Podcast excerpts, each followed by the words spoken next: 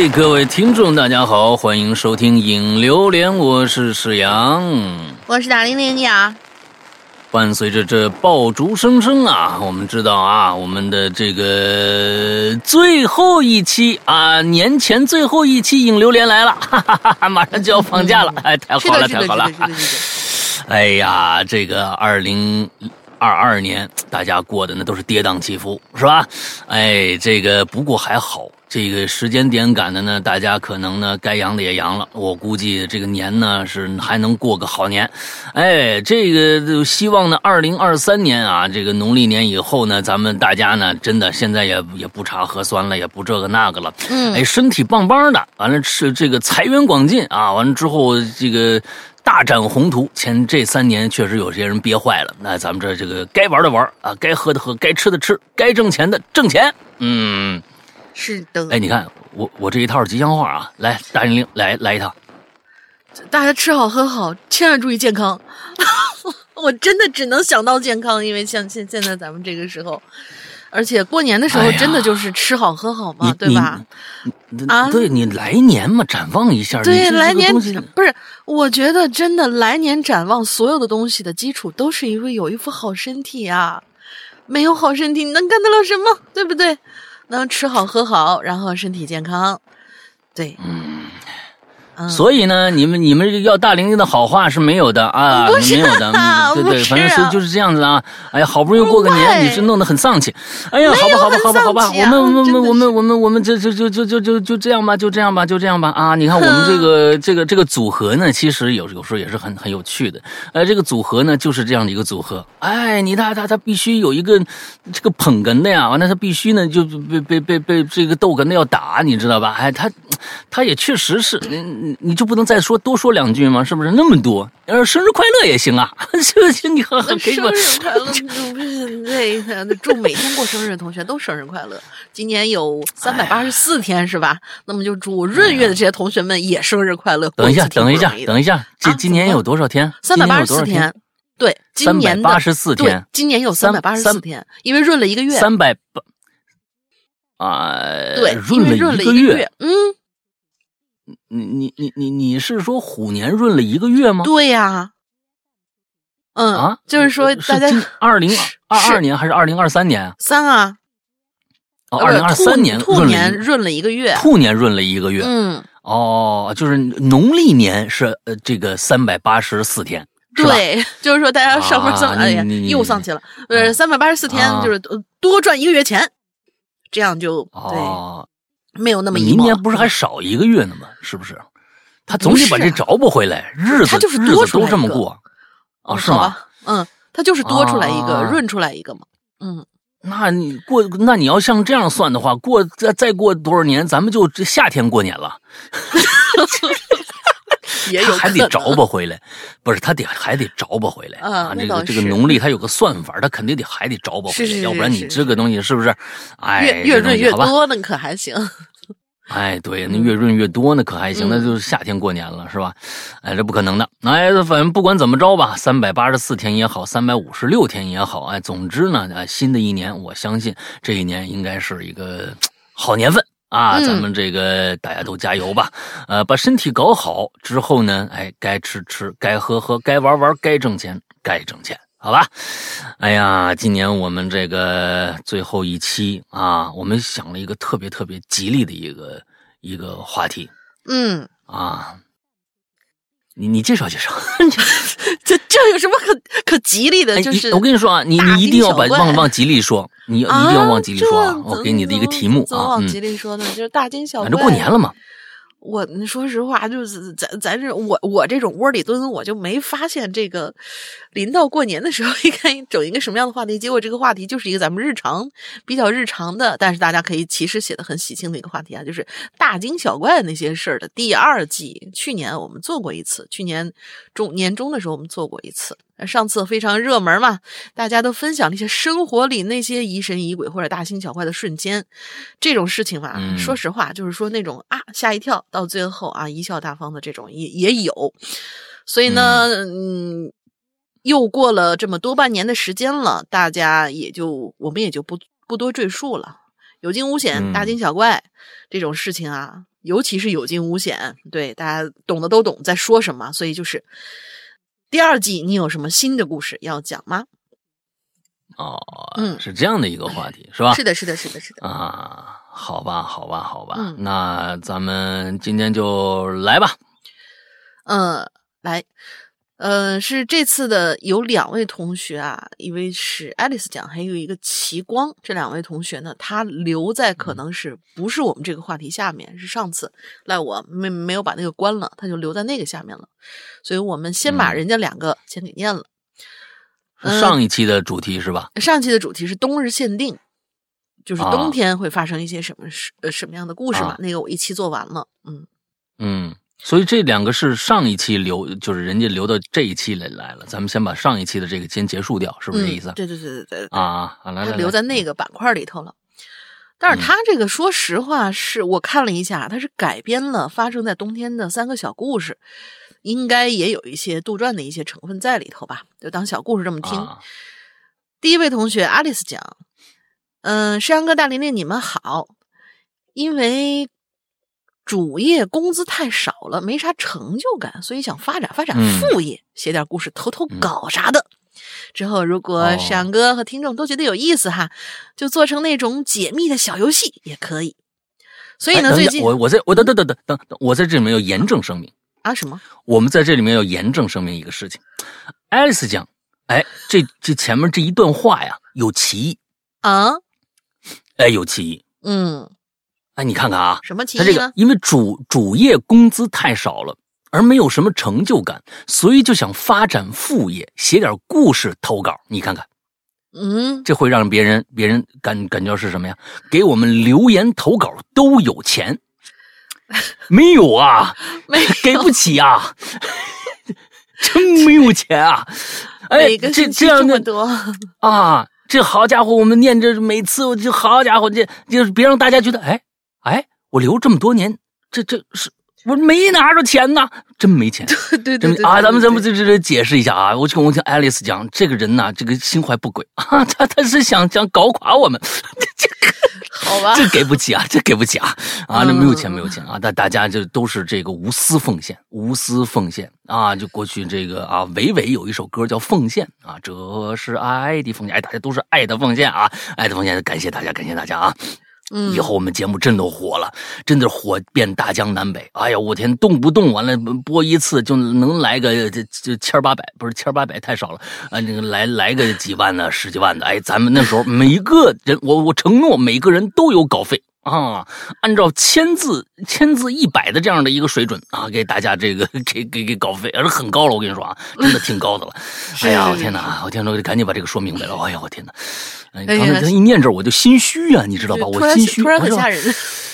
突然很吓人，我说这东西是意思是我们有稿费吗？我刚你等等，你等等，人家也说了，人家也说了，啊，发展副业，写点故事投稿，但没说投稿到咱这儿。然后人家人家前下面说了，工资太少，对就是发展副业，就是为挣钱嘛。对，然后人家下面还说，觉得每次写榴莲是个很好的练笔机会，所以我又来练笔了。哦，哪儿写着呢？哪儿写着呢？哪儿写？哦，又来了，后面好几下面那段段你都听我往。下念的，你就把你激动的。哎呀，天哪！嗯我就是害怕，你知道吧？就这一提钱我就害怕，你这真的这嗯，是是是是，哎呀，啊，也不是财大气粗的什么节目啊。嗯，嗯来吧，来来来，嗯，但是所以最近呢，我投稿留言比较多啊，讨扰你们了。没没没没没没没没，没有没有没有没有没有大量的来来练笔。然后我嗯是觉得每次留言是个很好的练笔机会，所以我又来练笔了，哈哈哈这次分享三个我改编的发生在冬天的小故事。啊，您请您请。故事一，故事呢发生在两年前的冬天，那时候我刚刚嫁到上海，老公养了一只铁包金的中华小田园犬。什么叫铁包金？啊体型跟柯基差不多大，我嗯，我们都叫它小发。小发做护卫犬啊，其实是不够格的，因为挺怂的，在外面看到陌生人都会躲在主人后面。但是看家还是很棒的。小发有一个坏习惯，就是喜欢晚上出去遛弯儿。虽然嗯白天的时候、家里的老人已经遛过他两次了，但是他晚上还是会撒着娇央求我或者我老公带他出去玩儿，带他出去玩儿。嗯那天呢，我老公加班，所以我就一个人带着他出去了。小发喜欢去小区后面的河边溜达，因为河边有一个荒废了的公园，有多荒废啊、反正白天人很少吧，只有车停在那边。地面上嗯野草乱生，有许许多多的落叶、树枝、狗屎，还有居民丢的垃圾。树枝嗯横七竖八的乱伸着，还有几棵树已经躺倒在草坪上了，还有一个脏兮兮的亭子，亭子的墙面上嗯被画了很多的涂鸦，偶尔还能看到有人写的诅咒词汇，什么死啊、魔鬼啊什么的。总之，哎对于狗狗来说，那绝对是乐园。所以啊，不出意外，今天晚上小发又往那边去了。开始的时候呢，偶尔还能看见有些老头老太太遛大型犬，所以还好。嗯但是走着走着啊，走的有点偏僻了。我老公嗯以前也没带我去过呀。远远的吧，我就看见一个路灯底下有那么一群人。小发呢，也一边闻着地，也一边拉着我就往前走。越嗯走越近，哎，我就觉得那群人就好像是一群手拉着手围着路灯跳舞的老头老太一样，但是看不清楚。嗯再走近一点儿，我的妈呀！突然，小发就拽着我往回跑，慌不择路的，我差点给他拽的摔在地上。嗯他看见我什么都，他看见他看见什么我不知道啊。我看到的这群人脸上都涂着大红腮红，画着柳叶眉，细长的眼睛。没错，这帮人都长着一个纸人的脑袋，衣服倒是正常的羽绒服，老头老太都有，正悠悠的手拉着手跳舞呢，但是一点声音都没有。直跑回小区里，小发才停下来。我跟小发一共六条腿都直哆嗦。回到家里，跟家里奶奶说了这件事儿。奶奶说：“哟，你怎么敢去那边啊？你老公没跟你说过呀？那边是村里埋死人的地方。”我这才知道，上海这边会在村边上埋骨灰，是不立墓碑的，家里人自己记的位置。每年去烧个纸就完事儿了。从那之后，我就再也不敢晚上去那花园了。嗯，说实话，嗯白天也不太敢。哦，人家那边是可能晚上开什么的节假日开什么茶话会啊，嗯就是打扰人家了，哎，打扰人家嗯了。啊，是是是是，人家也跳广场舞的嘛，对吧？手拉着手，嗯，联络感情的是。嗯，好，这是他的第一个小故事。第二个小故事呢，还是遛狗时候发生的，就发生在前几天。自从不敢去河边之后，我就只敢在小区里遛狗了。可是这小坏狗啊，就是喜欢去那些黑不溜秋地方撒尿拉屎。嗯这次呢是隔壁小区的一个居民活动广场那边，广场的一个角落有一个店房，矮矮的方形的一小房子，没有窗户。它的背面呢有几棵光秃秃的大树，有几辆坏掉的车共享单车摔在地上。小发就蹲在树边上开始解决。嗯，我还没事干啊，我就看手机。看着看着，好像感觉这地面上的影子，就是树影子，有点奇怪。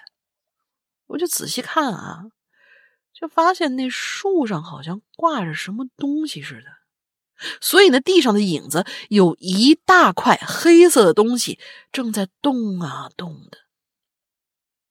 我就赶紧抬头，却发现那树上什么都没有。等我反应过来，一身鸡皮疙瘩。反正不管小小发拉完没有啊，我拽他就赶紧跑路了。嗯，应该是啊，以前反正就是看着一个什么东，西对啊，对，以前掉过什么，这这，往可生者吧，啊打塑料袋儿什么的，呃巨大的也塑料袋儿有可能，也有可能。嗯好，这是他第二个小小故事。第三个小故事仍然发生在前几天的事儿啊。我们家楼上啊有一独居的老大爷，老头去世了。说实话，我觉得这老头去世，让他周围的人呢，其实都松了口气。哦，写到这儿呢，先允许我打自个儿一嘴巴，因为我对这死者太不敬了。这话我也只敢在家里头悄悄跟我老公说过，并且我相信这就是我后来倒霉的原因。之所以我说大家都能松一口气呢，就是因为这老头啊，应该是生前很怪。我呢，只在居民集体下楼捅嗓子的时候见过他一次，上半身和下半身呈九十度弯折着，而且他平时呢喜欢敲敲打打的做木工，在家里拖个椅子、拖个凳子什么的，特别的吵。每次啊，他干这些事的时候，我家奶奶都会站在楼下骂他，他儿子也会从自己家跑出来，隔着门骂他。但是啊，这老头去世之后，我却偶尔还能够在半夜两三点听到楼上有拖凳子的声音。我老公说他也听到过，怕我害怕，没敢告诉我。跟他简单交流几句之后，我就说了那句大不敬的话。结果当天晚上睡觉，我就被鬼压床了，一个晚上被压了三回。嗯，第一回呢，我能感觉到自己在喘粗气，但是动不了。缓过来之后，翻了个身继续睡。可是睡着睡着，我又突然醒过来，然后又动不了了。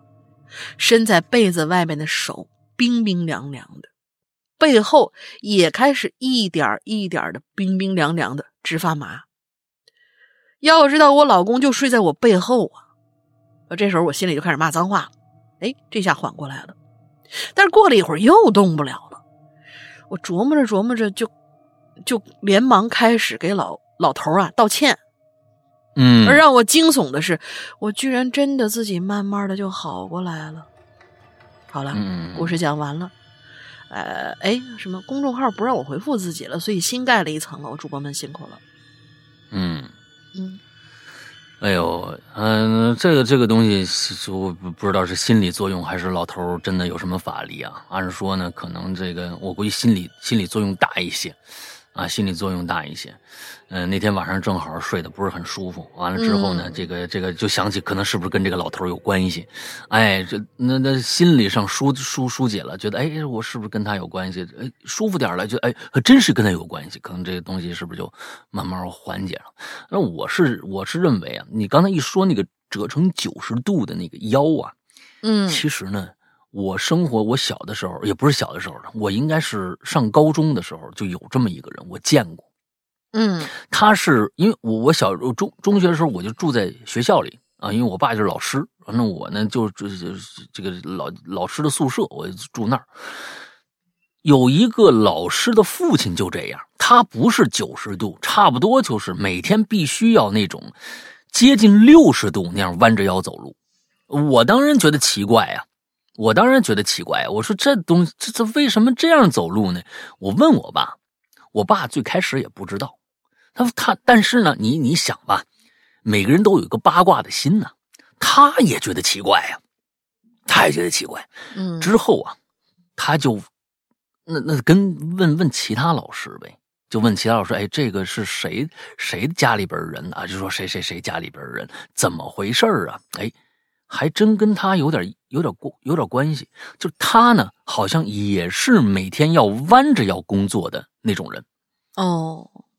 他是每天要弯着腰工作那种人，他也不是驼背，他就是腰部那个地方好像是怎么着增生呢，还是怎么着不知道，他直不起来了。其实他很痛苦，他那样走，你想想违反人人体正常的那个什么呀？正常的这个这个工学原理啊，他每天弯着腰那么走路往前走，他累，他比任何人都累，因为你想，他一弯下去，那那地心引力啊。他就必须往下，那那那受力面就更大了，对不对？他腰部那个那个承重力就更大。其实他比谁都痛苦，但是呢，确实他那么走路上街，也真能吓到小朋友。那小朋友肯定在后面说三道四的，怎么着怎么着的，他也挺痛苦的。所以我是认为，啊嗯，每个人这种怪人呢，家里边都有一个难念的经。啊，也确实是这样。我觉得小朋友呢，或多或少有时候年纪小，可能就就不懂得这个。一看着，哎，这人好怪呀，什么说两句，我觉得倒是童言无忌。但是家长这边做的好一点呢，就说，哎呀，没事，人家说不定啊，怎么着怎么着的，哎，不不要嘲笑人家，或者哎，做好这方面的工作，我觉得是有必要的。啊，嗯，因为。嗯，那老头儿，其实我上大学之后回来以后就就没见过了。其实我觉得年纪也不大，好像也就五十多岁，五十多岁的样子，也也不大。回来以后就怎么说已经走了。那你你想想吧，对吧？所以我是觉得，嗯，就就反正每每家里面都都不容易。嗯，刚刚说的刚才前面那个，差这这这这个这个这个这个这个狗子呀，田园犬啊，嗯，哎呀，我们家皮蛋儿啊。我们家皮蛋胆子小，胆子小，但是呢，他不怕人，他跟人之间的关系非常的好。但是，他不知道为什么，哎，他怕车，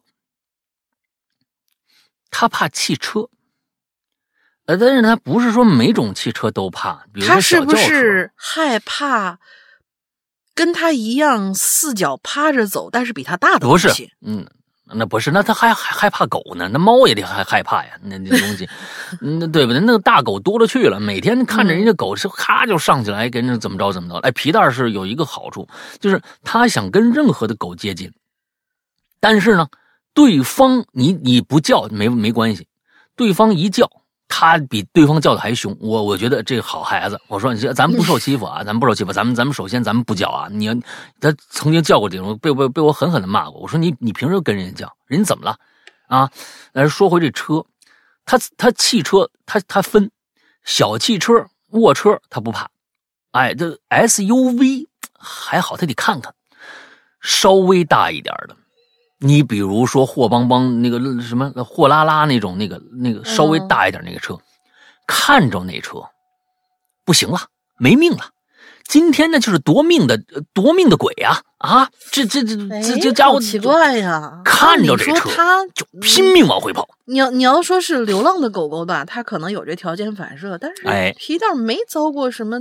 是的，对呀。不知道，不知道他这是什么什么引起的这么大的恐慌的。反正见着这车，我估计是不是小时候我带着他开车出去玩，上高速啊，旁边都是那个大货车，他一看大货车就就往下走。他说那个时候就害怕了，有可能是这个原因。我只能找这个原因。对，肯定是有一个点的那种原因的。对他，反正看这么大货车，好家伙，那我牵绳呢。这家伙，这这，我觉得我说皮蛋咱们当雪橇犬吧，这这劲儿太大了，真挺好。嗯，不知道啊，那这个点不是很清楚啊，不是很清楚。行吧，咱们来下一个啊，叫奇光，嗯，奇光啊，嗯，这个沈阳哥大玲玲，你们好，先祝你们和各位朋友新年快乐，哎，也祝你新年快乐。嗯，呃，我从初中啊就开始听鬼影，现在已经快大学毕业了。这终于迎来了人生中第一次留言，有点小激动。这主要是因为我呢比较走运，从小到大都没碰到什么值得一谈的事儿啊。这种事儿你可就两说了啊。嗯，但是呢，在我上一次没那么走运的时候，故事就来了啊。好，咱们听听啊，什么事儿？嗯，这件事儿啊，最近发生的。去年圣诞节前后，哎，咱们这这个不知道是二零二二年还是二零二一年指的啊？咱们这个不太不太清楚，应该是二零二二年吧，因为最近嘛。哎，去年圣诞节前后，我作为每天宅在宿舍的这个宅女啊，竟然很不幸的成了羊群中的一员，啊，这个很正常啊，可以理解。于是呢，按照我们学校的规定，我需要搬到另一个宿舍楼的五楼进行这个健康监控。哎，我们学校在某市城郊，周围这个建筑物呢也不太多，而这一栋这个宿舍楼啊，哎，刚建成不久，因为条件不错，设施呢也都比较新。我们这个房间呢是一个。标准的这么一个四人寝，哎，比较宽阔。进门呢，左右是两排上下铺，哎呃两排这个上床下桌啊，嗯应该就是四个这样的一个上床下桌这么一个床，最里边是一扇飘窗。我天哪，你们这个宿舍都是飘窗啊，那真是太棒了。嗯啊风景好，我被分配到是靠门口右手边的床位，与我同一天搬进来还有三位女生。啊这感觉好像你手里再拿一套被褥进去啊，就跟那个犯人差不多了。这 个那感觉啊，那跟我同一天进来的还有另外三个女生啊。嗯，我的对面啊是一短发女生，人很安静。平时呢，喜欢坐在上铺床头，哎，戴着耳机听歌。我的这个病程啊，非常常规啊，不轻不重。头几天的发烧啊，屡屡烧到三十九度，所幸呢，精神和体力啊都还不错。为了防止体温过高，每天睡觉之前呢，我都会把自己的这个水杯呀、哎，一个水杯带上床，然后设置一个三点左右的这么一个震动闹钟。啊，来测量体温、补充水分，并决定是否要吃退烧药。他这个策略还是很那什么的啊，这是你自己的策略还是这个学校的这个策略啊？哎，这这个策略还不错嗯啊。不过呢，有些人是到三点还没睡着呢，嗯，这不用定闹钟啊。在我发烧的第三天凌晨，闹钟还没响我就醒了。哎，我看了一眼时间。两点四十三分，我觉得这行吧，差差这十五分钟了，是不是？呃，这个我干脆量一下体温，我一边玩会儿手机啊，发现啊这天体温呢，哎，稍稍降了点我就决定啊，赶紧的喝点水，赶紧睡。于是呢，坐起来一边喝水，我这一边啊无意就看着了对面那床铺。那天呢，宿舍这个遮光窗帘啊没拉严实，这中间漏了条小缝，外面的路灯啊，那灯光可就透进来了，映在对面那墙上，留下一片惨白的光影。我就总觉得哪儿不对劲，嗯我就重新看向对面，我就终于意识到了，什么地方让我感到奇怪了。嗯怎么呢？对面墙上那片白色的灯光里头啊，就是打过来那白色灯光里头啊，有个影子。他是一个坐在床头上的人，至少看起来很像个人影。我定睛观察了一会儿，我就发现，哟，你别说，他那面目的线线条啊，非常的清楚。从鼻子到下巴棱角分明，还挽着那么个丸子头。哎，后面应该有个大卷儿啊！嗯我就开始以为这是自己的影子了。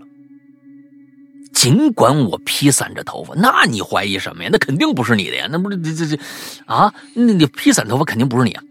我就故意在喝水的时候啊，放大了动作的幅度，想验证一下，你看那影子动不动啊？嗯但无论我如何伸脖子呀、伸胳膊呀什么的，那影子就那么安安静静的坐在那儿一动不动。哎喝完水之后，我若无其事，还若无其事呢，还挺棒啊！若无其事的，我知道你这这这些年为什么没遇到事儿了，因为你心大，嗯，若无其事的躺，遇到啥都若无其事，哎，都若无其事这 啊，跟我没关系，跟我没关系啊，嗯嗯。也挺好。环境嗯啊，环顾了一下宿舍，确定其他人确实都躺着呢，哎，包括我对面那个短头发那女孩我就翻个身，对我这边的墙，闭眼想赶紧睡。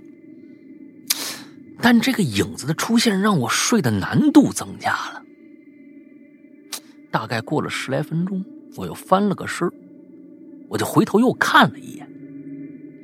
就发现这影子依然坐在那儿。哎呦，就这个很显然，这人应该是睡不着啊，他也不打算离开。不过呀，我也仅仅觉得是奇怪，也没觉得害怕，因为秉承着走进你大爷的精神，啊，很容易就说服自己了。哎，想想这这个很可能是房间里的某一样东西，在这个呃灯光的照射之下，恰好形成了人形啊，又投射到了这对面的墙上而已。你就没想这灯光从外面照进来，是窗外边站个人吗？呃，这个很合理啊，你问你想想，那正好一影子，对吧？嗯，那这也是很合理的，对吧？你多想想啊，多想想，多想想你就害怕了，多想想你就有故事了，你？什么鬼？多想想你就害怕了，可还行？这个啊，嗯，天亮之后，我仔细观察了一下室内的物品。鉴于这是一个临时居住点，除了被褥啊、生活用品、必需品之外啊，大家都没带什么行李。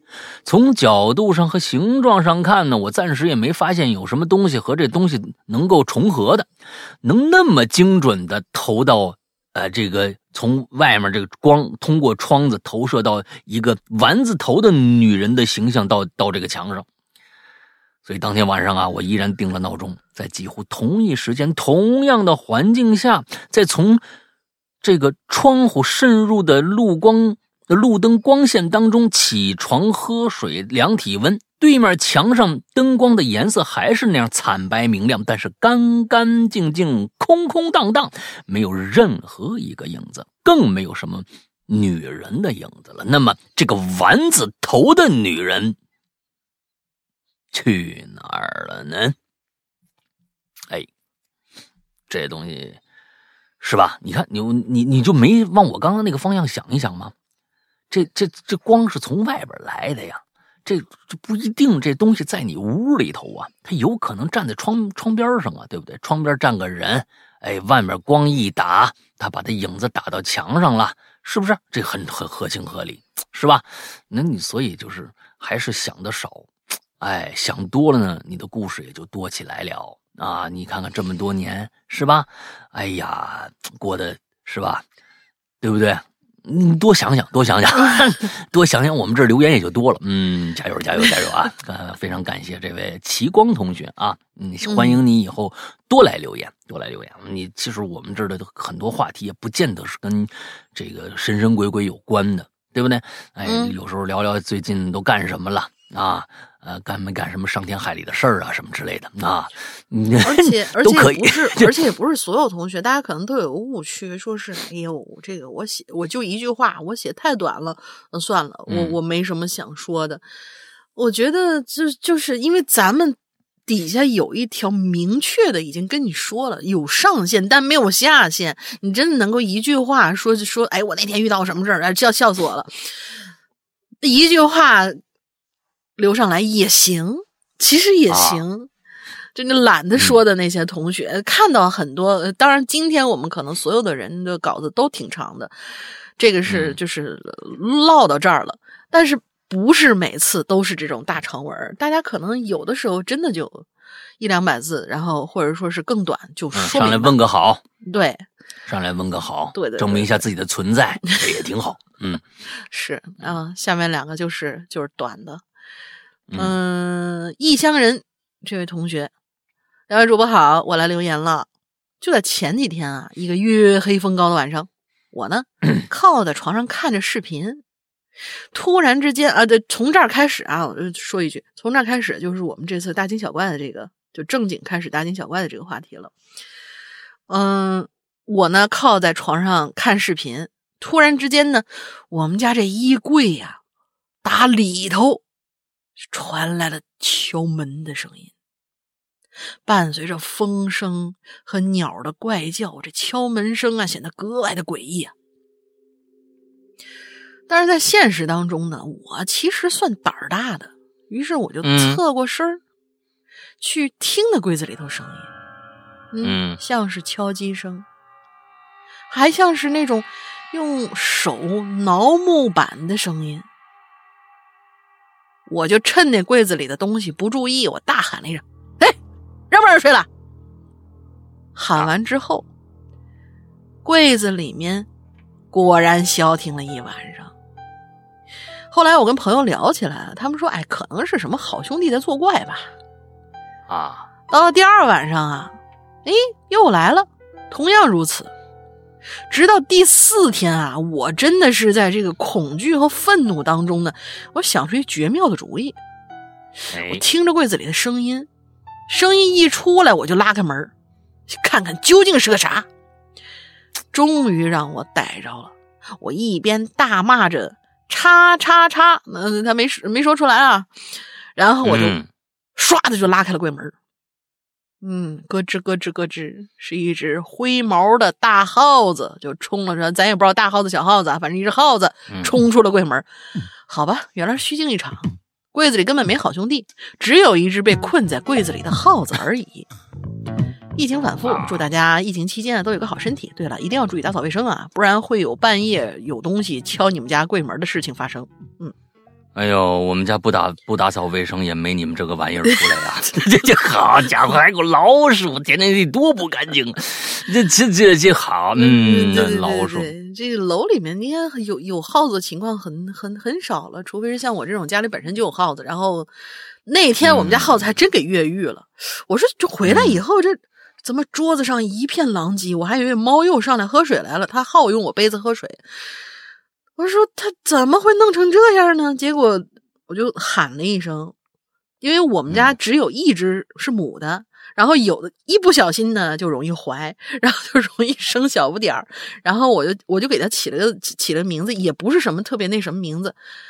他本身第一次生孩子的时候很小，我就说：“哎呦，你这是个小妈妈。”呃，我就一喊，就我们家这耗子也挺听话。我说：“小妈妈你在哪儿呢？”滋溜滋溜滋溜钻出来，然后跳到我手上了，我就给给它放回去了。后来我发现它经常越狱，然后每天早上只要我看见我桌子上杯盘狼藉的，那就肯定是它又越狱了。但是它也不捣乱，它就是想出来溜达。嗯，哦，对，你看看。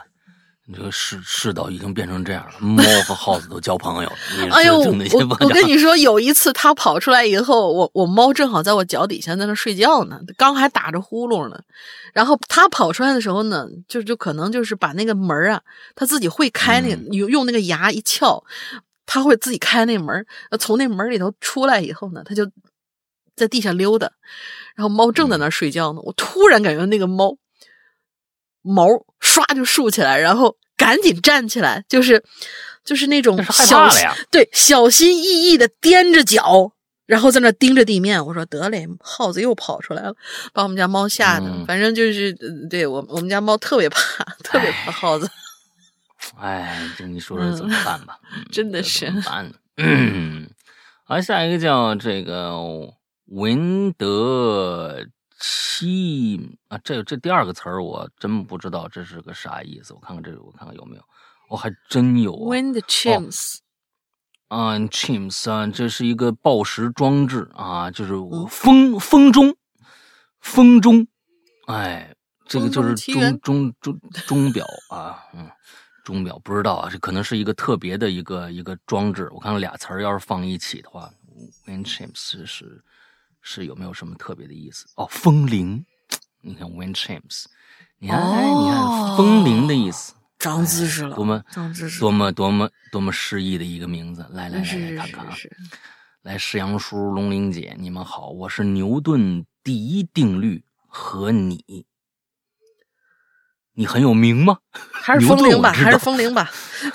风铃多好啊！嗯，牛顿第一定律和你啊，你很有名吗？这次是我听鬼影两年来第一次投稿，如有不好，还请多多包涵。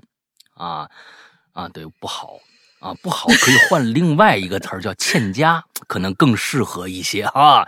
今天要讲的故事发生在几个月前，大家都知道，高中生的这个作息呀，一般都非常的阴间。睡得比狗晚，起得比鸡早。我晚上呢做题的时候有一个不拉窗帘的习惯。就在几个月前的某一天晚上，我做题呢，一抬眼儿，哎，我这个学习桌啊是在这个窗户前的那个位置，哎，也就是我做题时候正对这窗户。哎，一抬眼儿，在灯光的照耀之下，我就看着窗户中的上方有两个小手印儿。哎，哎呀妈！当时给我吓坏了，赶紧拉上窗帘啊！脑海中已经不自觉地浮现一个脸色惨白的小孩趴在我窗户上，啊，这咧嘴对我笑的那么一个画面。因为我家是五楼啊，所以不可能是窗外有人留下手印的。就这样，提心吊胆啊，有一周的时间，晚上睡觉一闭眼睛就开始胡思乱想。哎呦，小孩又来啦，硬是跟我要奶吃啊！怎么这啊？直到一周以后，学校因为停电啊，就不上晚自习了。我亲眼看着，我亲眼看着啊，我妹妹她站在我窗户上，两只手趴在这窗户外面，呃，窗户上向外看。我当时一心中一万头草泥马不不就就就就奔腾而过呀！好在是一乌龙，悬的心事终于落下来了。呼呼呼！好了，故事讲完。最后祝《鬼影人间》是越办越好。鬼影真的特别适合刷题挺，每天刷题挺，到了晚上一睡觉，一害怕睡不着觉，就能接着刷题。啊！你是你这是夸我们呢，还是骂我们呢？啊！一听你听的，一听你听的就是这些，就是比如说我们这些唠闲嗑的这些。你要真是 听我们会员区里面那些故事，你刷题，我跟你说，你你能把那 CPU 烧了。刷题刷刷刷不了，然后听故事，哎，这个逻辑 什么之之类的东西，对，就烧了啊。他或者我会一直听到大学，甚至工作的，永远爱你么么哒啊！因为不上晚自习，所以回家的时间比较早，才能看到妹妹在窗台上玩玩耍的景象。他会有 P.S. 了一下，啊，行吧，你还是叫牛顿第一定律和你吧，啊，这嗯，啊啊，风铃太诗意了，嗯，你这个是吧？就我们这个特别适合刷题，算吧，当好话听吧。嗯，挺好，挺好，挺好，挺好。来，接下一个，下一个，O S H，两位老师好。上期说到的气人事儿已经解决了，我呢和几个被保安欺负过的朋友把事情举报给了社区，社区后来因为放鞭炮的事儿呢也说教了几句，我们承诺下次去外头放。嗯，呃，就是那个祸害别人家。呃，对对对对，上期上期有一个保安的那个事儿啊，大家可以回听一下啊。就是那那那个保安仗着自己可能是上头有人吧，在他们这个地方作威作福，反正是都不仅仅是说。就真的是那 那个事儿，我听着都气。都不仅仅是说这小孩儿你放鞭炮了不对，就这么简单。嗯，他是不是一个安保？他真的是能够什么？就是说是你你别惹我，你惹了我，我找人什么骚扰你们家，或者说是去，反正就是就就就这保安在整个小区里面横行无忌的那那种，挺生气的。嗯，反正后来呢，社区的大领导也很亲切的请我们去办公室坐了坐，顺便聊聊坏保安这个人。据我所据我们所知啊，其实不光我们，经常有其他老人呢也会来告状。就昨天呢，社区联手物业将我们社区的保安做了大调整，将那个坏保安请到了环卫组，就是去扫垃圾了。领导说：“你还不开呀？”就这这这这这还还不开，还给他钱，还给份工资嘛？这这不这这不就这个真的这个真的是上面有人是吧？就不好意思开是吧？行吧，是是是。反正这领导说，如果他再出什么幺蛾子，直接报警，因为他们家还有老人，所以就没把事做太绝啊。好好好吧。那么今天的故事来喽。故事发生在我上初二的时候，我姑妈呢给我发了个视频。因为当时我在外地上学嘛，就视频聊天那种啊，正巧那个时候跟姑妈视频聊天，她呢就让我看看那个视频，还说让我做好心理准备。嗯，我当时也没多想，我噔点开了，瞬间眉毛就皱起来了哦，眉头就皱起来了。那正是我们小区，是那个外围栏那块儿，一个女性的尸体。腿挂在围栏上，其余四肢散落在地。外面围了一圈人，还不停的拿手机拍照。而且姑妈发来那视频还是还是不打码的那种。顿时我感觉整个人都不好了，旁边还有男孩哭着喊妈呀什么的。后来据说那女的老公出轨了，每天在家对妻子儿子又打又骂，为了花钱抱小三儿，把家里翻了个底儿朝天，就是找钱嘛。后来那女的实在受不了了，临走前把孩子托给娘家人，房子当时是那女的买的，但房本上写的是男的名字。你说说这这，哎呀，后来男的也被法律制裁了，哎，真是惨。中考结束的某天晚上十一点多吧，我去楼下跑步散心。每次路过那片围栏的时候，我都感觉瘆得慌。最后一圈，我最后一最后跑的一圈呢，我就准备回家。结果回家的那个时候呢，路过那儿啊，我突然就鬼使神差的感觉有一股力量把我往那个地方推似的。我也不知怎么的，我就我就一直往那儿走。忽然呢。一阵微风吹过，我就看见那个地方啊，有个裙子似的是东西就飘了起来。我想看看清楚，可是，一晃眼又不见了。这时候呢，有车从外面进来，车灯打在那里，我赫然看到有一个鲜红的手掌印儿拍在旁边的墙上。呃，然后，喵一声猫叫声，一只灰蒙蒙的小白猫，浑身是伤。过来瞪了我一眼，然后就疯一样的跑了。今天这故事讲到这儿了啊！我们社区呢，其实发生过很多匪夷所思的事儿，还有很多诡异的人。后续有合适的，我多多来投稿。还是祝大家新年快乐吧！祝山哥身体健康，大玲玲永远嗯哼。我天哪，这个。你们社区有这么多诡异的事儿啊？好奇怪啊！很多诡异的人呐！嗯，天哪，这这这这这这这个这个是挺有意思的啊！一个社区，这个特殊的社区，这里面有很多的不为人知的事情，大家共同保守着某个秘密。你想想，这个开头就一个特别好的电视剧的一个开头。哎，你想想，这是不是就是现在最近那个啊回来的女儿的那个、那个、那个、那个状态？一个小镇啊，有这么一个家庭保守着一个秘密啊，这里面这个小镇里面有很多人，那么都有一些秘密。哎，其实其实就是这么一个一个结构，哎，有意思，那有意思。你那个那个，我我是觉得你这样，你呢劝劝你那个姑妈啊，呃，姑妈，我觉得胆儿挺大的，你你发展一下。买个会员什么的，是吧？那咱们这里面 吓人东西也挺多的，是吧？看这姑妈，看这胆儿挺大啊，嗯嗯嗯，挺好。完了，下一个叫朕亦甚想你啊，朕亦甚想你。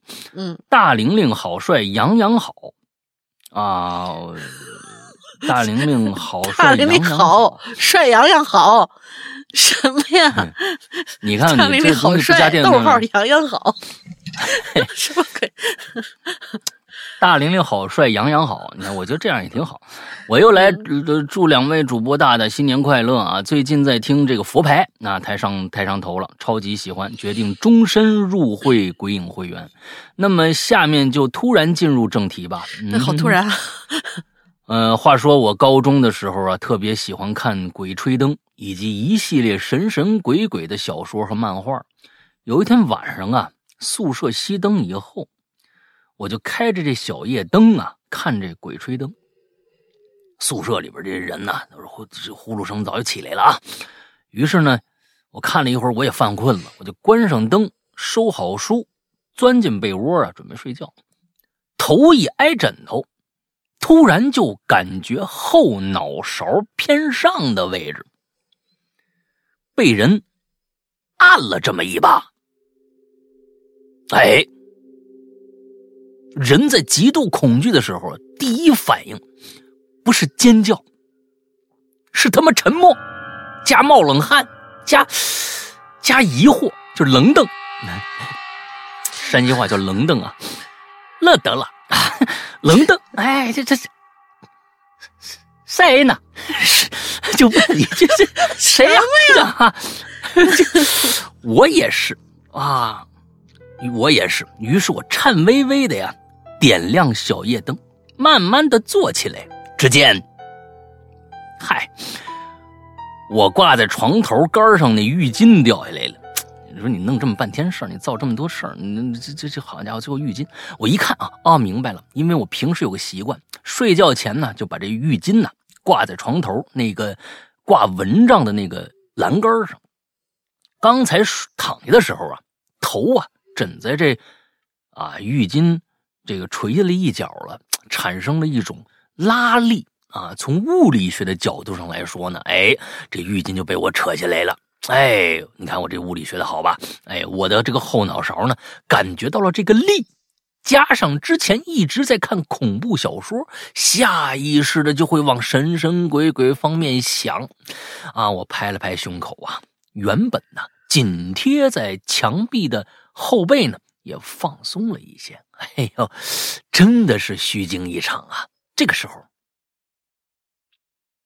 又有人拍了我一下后脑勺。好吧，反转是我编的。再次祝两位主播新年快乐，哈哈哈哈哈！嗯，行，你你要你要不加这个反转，我可能还会给你加一个反转。你要加的话，那就算了啊啊！哎，行吧。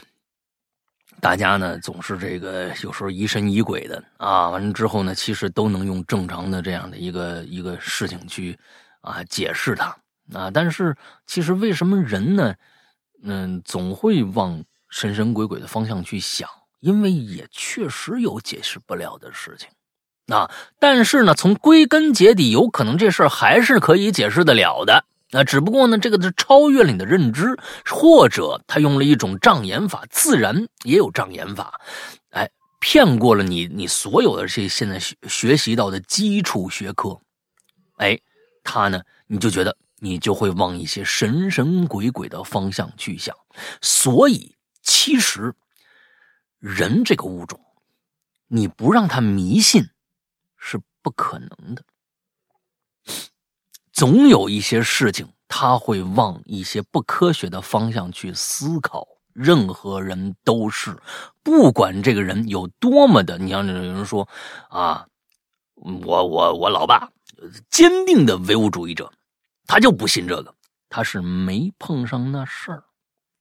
嗯。哎，我就告诉你这一点，所有人都会，因为他解释不了的时候，就会往那个神方向去想。也确实是有一些，因为我们现在是我们在非常一个狭隘的科学观里面生活，是我们自己人类的狭隘的科学观。因为科学这个字是广博的，但是我们认为我们现在学习到的就是这个世界的真谛。所以，有的时候就会用狭我们自己把它狭隘化的这样的一个科学观去考虑整个这个世界。等哪天真的证明了某种能量体的这个存在的话，那个时候我们再翻回来再看我们现在的生活，是不是就跟过去这个哥白尼呀、伽利略呀什么那个时候想要去证明的某些现在我们看来很可笑的东西一模一样呢？可能就是那个样子。嗯，为什么现在说是科学的尽头是玄学呢？这个真说不定。此就等等等再说，等等再说。任何就发现了呢。任何科学的尽头都是玄学，因为在地地方说的时候，这地球是方形的时候，你说地球是圆的，那就是玄学，因为你你觉得这是不是真的？啊，这不是真的，那就是玄学。所以呢，大家感觉好像玄学就是就是瞎胡闹或者什么这个那的，哎，也不尽然。哎，有些人确实是编出来的，啊，确实是编出来的。但有一些只不过没有被人类证明而已，没有被证明的，你说它是假的，那就不是科学的。所以我们大家都就就记住这一点啊。呃，来吧，下一个。嗯，下一位同学叫做段。哎，是段吧？嗯，段。诗龙哥，杨玲姐好啊！这又有新名字了，不错，不错，不错。嗯，我来分享一个大学时期的小故事。大三暑假，我们那没有离校，和老师一起备战一个画展，天天跑到画室啊，到很晚很晚我们教学楼是栋旧楼。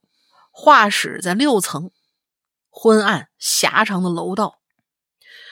我们画室在西头，东头呢是大四的两个学长，没有回家，也不知道天天在研究什么作品呢。楼道两头都有步梯，楼道的中间有电梯，但是呢，缺德的学校把电梯设置的只能上八楼，因为八楼哦有校领导层，我们六层呢，他就根本做不了了。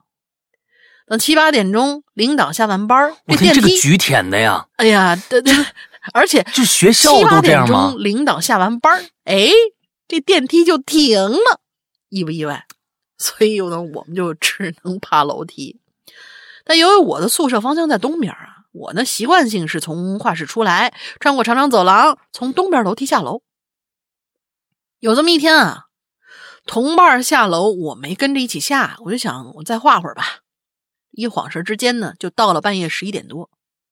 我看时间不早了，收拾收拾东西，准备回宿舍了。锁了画室门，穿过走廊中间的位置，呃，穿过走廊，到了中间的位置的时候呢，余光啊，我就瞥见那个电梯那个空间的天花板上，往下垂着一条什么长长的东西，风一吹，还飘来荡去。我顿时校长的假发吧？女校长是吧？呃，男校长也可以有假发的。我顿时汗毛直立啊！我就停住脚步，微微侧头看了一眼。灯光在走廊的两头，呃，中间的是最暗的位置，再加上凹进去的电梯那空间，它也没灯。但好在呢，有窗户，借着窗外微微的光，我看清楚了。我的个妈呀！确实有个东西在天花板上挂着，垂下来老长老长，就像一个穿裙子上吊的女人似的。我顿时四肢酸软，大脑一片空白，心脏突突突的加速，好险没一屁股坐地上。嗯，也我也不敢再看了，深呼吸几口气，勉强的拖着铅球一般的腿，我就下楼了。嗯，赶回宿舍里，我跟两个同伴说了这个事儿。他们说十点左右的时候，他们下楼的时候没看到啊。嗯，啊，这不就让我更害怕了？但是我一说，他们也害怕了。总之就是睡前各种各样的胡思乱想。最后，我跟其中一个挤在一张床上睡的。我们三个睡前商量好，第二天天亮早起一点，然后再去看看有没有什么奇怪东西。第二天，我们三个人早早起床，脸都没洗啊，就直杀到教学楼了。毕竟放暑假了嘛，学校里几乎没人。我们三个炸着毛的女汉子，一边走还一边猜呢。哎，咱们你说咱们这学校有没有什么灵异的故事？哎呀，就是那天那那就那校长啊，他他失踪了，然后好几天都看不着他呀。好像最后他们说晚上总看见一个头一个光头的一个不知道谁，在这楼里面啊窜来窜去的，然后这找东西。对。找东西，然后那电梯里头啊，还经常有一些奇奇怪怪的声音，还有那种啊长长的东西垂下来在那飘，我可吓人了的毛呢？啊，可吓人了谁了。把我的毛拿走了？还嗯给我呀！是不是这意思？我的妈，编的 编的编的，他就说我们就就讨论这个关于大学的各种灵异传说。到终于啊，我们来到六层了，远远就看见电梯那里门已经关上了。电梯空间是有两扇门的，打开门进入到里面，电梯在东西两侧。嚯、还有电梯间。啊，但是我们就觉得奇怪啊，这平常这门它不关呢。昨天晚上我看的时候也没关，怎么现在就关上了？我们就迈着惊慌的步伐向楼梯楼道中间电梯走去，吱呀一声，打开门，看房顶，耶，啥都没有，假发让捡走了。了。反正当时虽然是天亮啊，我心顿时更凉了，毛骨悚然的。那我昨天晚上看到是啥呀？我仨人面面相觑，一瞬间抱成一团儿，走走走走走走不走不走不走，赶紧先下楼回宿舍再说，就稀里哗啦的往回跑。正跑到楼梯东头啊，大四的学长从他们画室里出来，皱着眉头，也不知道是不是大清早大清早啊被我们吵醒了。哎嗯，呀，又遇到了这种事儿啊！画画全妆的时候出去，谁都遇不上。只要一邋里邋遢出门，肯定遇上帅哥。对，哎然后大四学长就探出头来了。嗯，他们在画室画通宵啊，在画室睡也是常有的事儿，只不过女生很少在画室过夜。我们虽然不熟，但是偶尔也打照面。学长就开口：“那你们大清早的嘁里咔嚓，他还真把这几个字打出来了。你们大清真是不易呀、对对对，你们大清早嘁里咔嚓嘁里咔嚓干啥呢？我就弱弱问一句，我说学长，你在画室睡的啊？你昨天有没有在电梯间里的天花板上看见有什么东西飘来飘去的？学长一愣，随后舒展眉头，轻轻一笑：“怎么吓到你们了？我们 好贱！好油啊！”我们齐声惊呼：“难道学长你也看到了？那是什么呀？”学长轻轻抬手往他画室里头一指：“嗨，我们看着乱七八糟的环境，呃，然后我们就看到啊，乱七八糟的环境里有一个高高的素描灯，灯上挂着拿衣服架、晾着的一条灰白色的床单儿。好家嗯，伙，难不成昨天晚上是他？学长就笑了，说：“哎，床单洗了，就给他挂到电梯间那屋顶子上。不是有个坏的灯罩嘛，我们就挂那儿了。觉得那儿有窗户，一通风，干得快。嗯，我早起刚拿回来。啊，行吧，学长，我真是谢谢你全家。嗯，行吧，这这这这个东西啊，油腻的学长，你看看，油腻的学长，还有嘁里咔嚓的女生，你知道吧？这这这这嘁里咔嚓的学妹和油腻的学长，啊，这肯定这故事就往稀里糊涂上面发展了，你知道吧？哎，就这样，挺好挺好，玩，挺好，挺好，嗯，嗯，不错，嗯。哎呀，好吧，下一个谣言之城，哎，这名字叫这这人的名字叫谣言之城啊，看来没少造谣啊。这个老大大玲玲，我来混个眼儿熟，没什么经历，编个故事。哎，名字叫做特殊的病人。哎，哎呀，我看看这是什么东西，来一杯。我看他他是他又是第一句词儿，就是一个一个一一句话呀，我也不知道这人物他到底为什么要说这句话，我得看一下后边啊。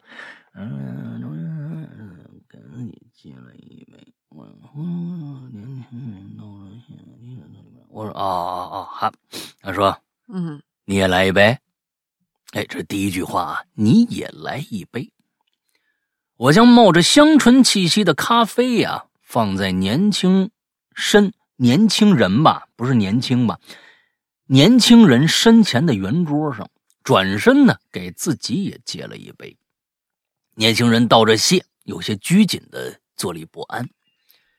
这样一个普普通通才二十多岁的青年啊，我怎么也无法将他和邪门一个词儿这个词儿联系在一起。哎，我的身份呢是一个心理咨询师。哎，这是我当心理咨询师的第十二个年头了。我头一次见到被众人同行们统一口呃统一口径的评价，看来啊，这人是被转了很多次了。啊，因为我老婆现在就是心理咨询师，啊，有一些搞不定的人呢，他们可以转转给下一个能够解决他问题的这么一个人。看来是啊，嗯好几转了好几道了啊。如果这位谣言之城真的是这个心理咨询师的话啊，他确实是这样的。哎，这些人只要给他跟他做过咨询的人都说这人呢很邪门。我现在坐在年轻人对面，翻看着上一个心理咨询师呢整理的这个资料。哎，对面这人呢叫李有文，江西福江西抚州生人，生母呢文佳慧因难产去世，生父李九山在六年前不辞而别。单身单亲家庭，童年不幸。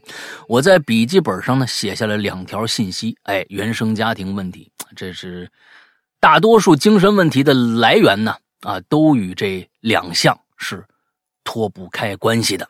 啊，我端着这个咖啡放在鼻尖儿其实呢，我并不怎么喜欢喝咖啡，只是喜欢那种香甜中透着苦涩的气味我就说话了，那你说说你情况吧。年轻人，年轻人就开始说了，啊，是这样的，医生，我也找很多人看过了，但是都说不出个所以然来。我知道这肯定是精神上的问题，我想不明白到底是怎么回事其实啊，这个心理咨询师啊，不属于医生的范畴。哎，我觉得这谣言之城应该就是心理咨询师，说的不错。不过呢，多数人呢都这么叫，时间久了，我便也不再纠正了。那见他毫无逻辑的东扯西扯，我轻轻敲了敲桌子，说重点。我让他说重点。嗯，这这不像心理咨询师干的事儿。心理咨询师就是倾听啊！你这这你别你别逼人家，这像这个医生是吧？啊，这像这像医生干的事儿啊！这像医生这个这个不合格啊！嗯。年轻人回过神来，探着身小声说道：“我就我感觉我我能我能感触到一些事物的奇怪的本质。”这话说的呀，我没明白，我愣愣的看着他呀。这陈有文呢，见我这副表情，便起身来到窗前招呼我过去。哎，那我就跟着他来到这个窗前啊，他就抬手。指着楼下的路人说：“你看这些人，你们看呢？表表面上看是不是特别正常，对吧？哎，你仔细观察他们的举动。我就特别好奇的呀，我就顺着他这个手指的方向看，耳边响起他神神叨叨的话：‘你看，你看，你看，昨儿那个长椅上那看榜那大叔。’”啊！你说，哪有人会二三十度的这个夏天戴那么大一个帽子？他是不是很奇怪？我跟你说啊，他脑袋一定是畸形的。我就赶紧打断他呀。呃，也有可能是谢顶吧。这陈有文呢，无言以对。他又指指另外一边，你再看，那路边停停了个本田，啊！你说司机握着方向盘，一一脸紧张的不开车，跟你说他肯定有问题，我就赶紧再次打断他呀。嗯，这能说明什么呢？我第一次开车的时候，上路的时候也这样。不不不不不不一样，你你看那眼神，他一直在这路口啊徘徊，他一定是等某个人出现的。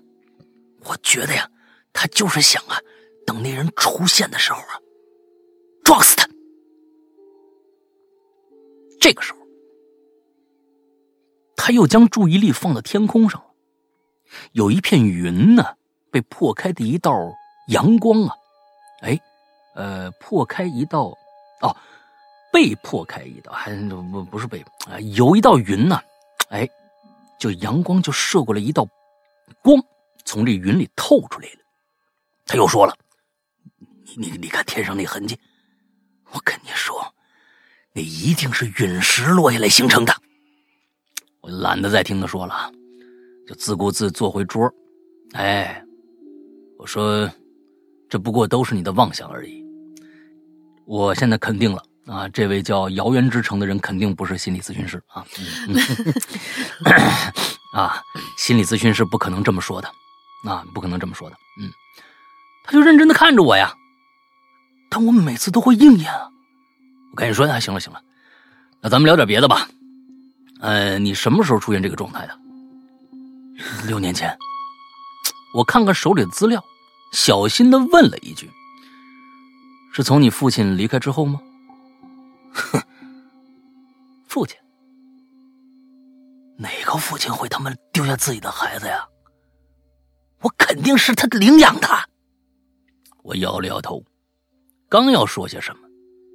突然，眼神呢，就定在手里的资料上，上面写着“养父王九山在六年前不辞而别”等等，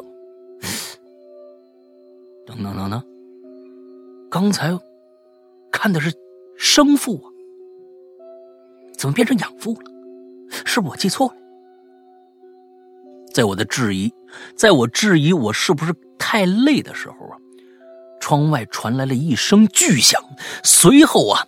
便是人群的叫喊声，我有些不好的预感，赶紧跑到窗前。那辆本田此时将一个人死死地压在车轮之下，司机趴在方向盘上，生死不明。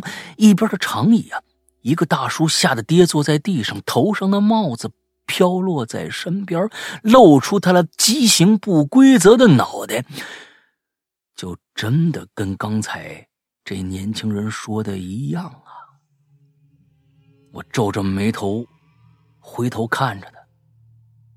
你不是提前就知道，故意耍我的吧？我惊慌的摆着手啊。我又说：“那好啊，你你好好的看看我，我我身上能看着什么呀？”对方那人吞了口口水，他说：“嗯，你冷静的有点不像人。”我一瞬间呢，腹部感到一阵蠕动，几根触手贴着皮肤就要从衣领伸出来。桌上的手机不合时宜的震动啊，一条讯息浮现，本是出现陨石坠落。我当时害怕了，拍着桌子，我大喊了一声“够了”，就站起来了。我跟你说，我不是人类是什么？你好好看清楚，这一拍呀，似乎打断了他天马行空的幻想。我的身体呢，也一下恢复如初了。满头大汗的我明白一切了，他得的不是病，他就是邪门。放任他的幻想不管，这个世界迟早就要毁灭了。我强忍着恐惧，尽量开导他，呃。你就是压力太大了，我天，你这个这个心理咨询师也不会说什么了，你就 这啊，你就是压力太大了，多找你的朋友出去走走吧，啊，别宅在家里瞎想啊。他无奈的摊了摊手，朋友，我那些朋友比我还疯呢，哎呦，真应该让他来找找您看看。那那那就多去晒晒太阳，呼吸呼吸新鲜空气。接下来的三个小时，我用尽了全身解数，终于让他打开了心扉，相信自己只是太累而已。再三道谢以后，他开心的离去，留我一个人瘫倒在椅子上，精神恍惚。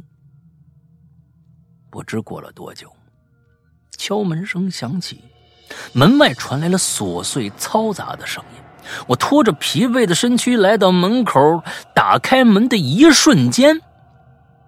脑海里想起了李有文的一句话，他说：“我那些朋友比我还疯呢，真应该让他们来看看您呐。”门打开了，接着无数话语就传进了我的耳朵。喂，我总觉得一说话就是各种各样的人呐，哎。已经在他门外站着了，那那他后面的文字表达是这样的一个状态啊！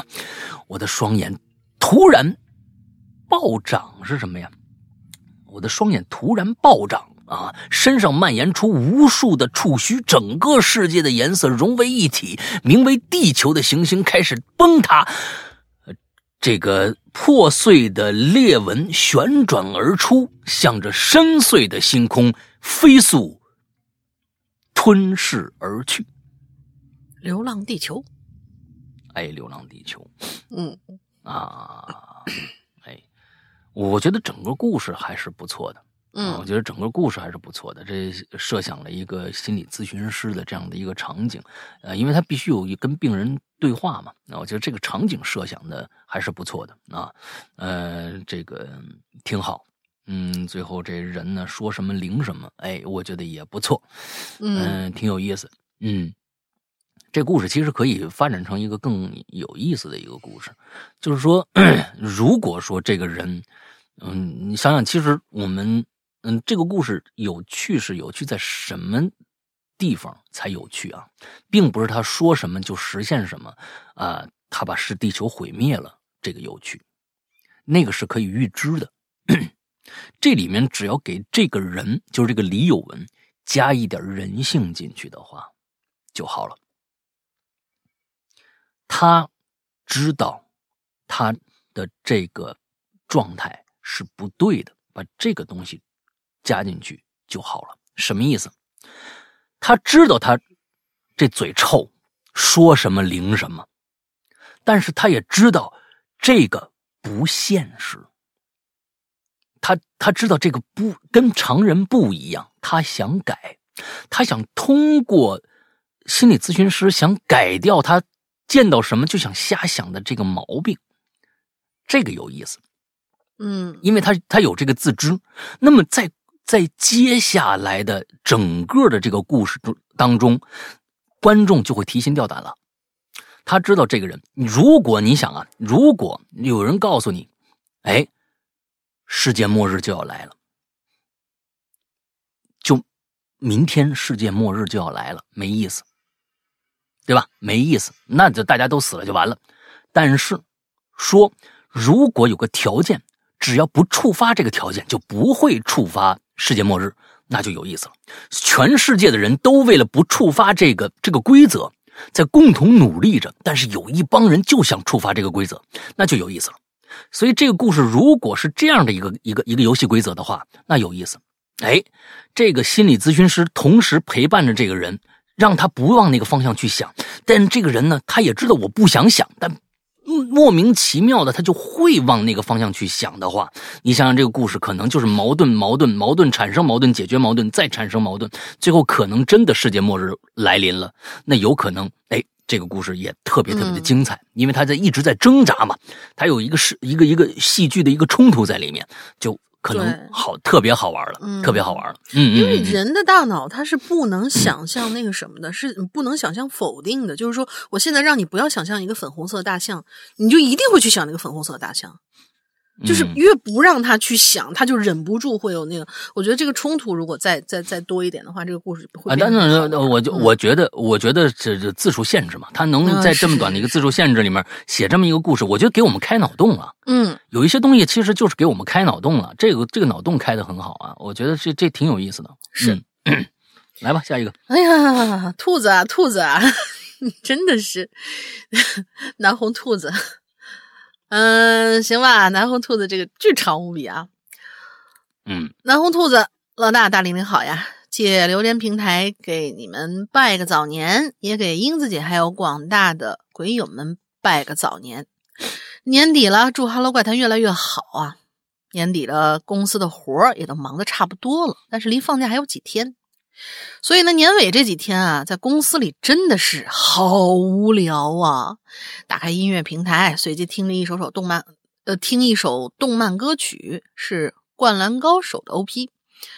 前奏响起，《灌篮高手》那个，这这对对吧？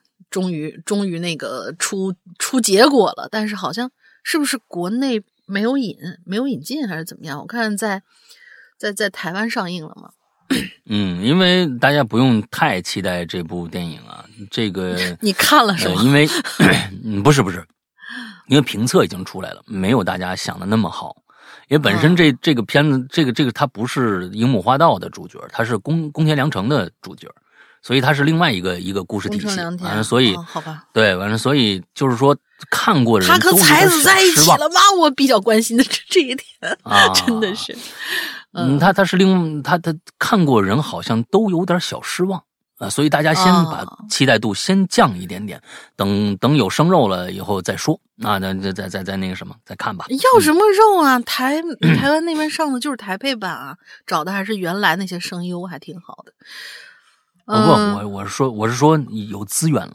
哦哦哦，OK OK。啊啊，嗯，反正前奏响起那一刻，满满都是青春时期的回忆呀。这首歌瞬间就把我拉回了那个年代，以及那个年代里发生的故事。来，大家准备好瓜子啊，来听我扒一扒我的学生时代遇到的那些大惊小怪的奇葩事儿。嗯，上初中那年啊，初一刚刚开学的时候，同学们之间都还挺陌生的，谁都不认识谁。每个人呢就轮流上台做个简单的自我介绍，啊，这这这这对对对社恐人群不友好。就在我刚刚做完自我介绍，回到座位坐下的时候，嗯，坐我后边那男生啊，突然探过脑袋来，跟我悄悄说了句话嗯，：“我觉得你真好看。”哎呀呃 我我当时也不知道咋想的，反正就回头给了他个白眼儿。更没嗯想到这一来一回的举动，全都被他同桌那个女生看在眼里，然后扑哎哧一声就笑了。嗯，男生可能觉得丢人了，想必呀、就记在心里头了。得，这开学第一天，我就跟这一对男女啊，算是结仇了。坐在我后排的男孩和女孩呢，是一对学霸，学习成绩，这个嗯嗯，学习成绩在班上啊数一数二。每次考试，他们俩之间的竞争呢，也是火花四射，也是因也是因为如此啊，班长和学习委员的职务也就被他们俩平分了。你看看，因为开学那次事件，男孩和女孩啊都不再跟我说话了，并且在日常的学校生活当中也处处跟我作对，为难我。就比如说吧，由学习委员组织的学习活动里，一定会喊我上台听写单词。而我呢，公报私仇的方式简 简直太独特了，哎呦，那那呃深入人心啊，太可恶了嗯而我呢，嗯也是个不争气的学渣，写不出来，不是罚站就是罚抄小课文。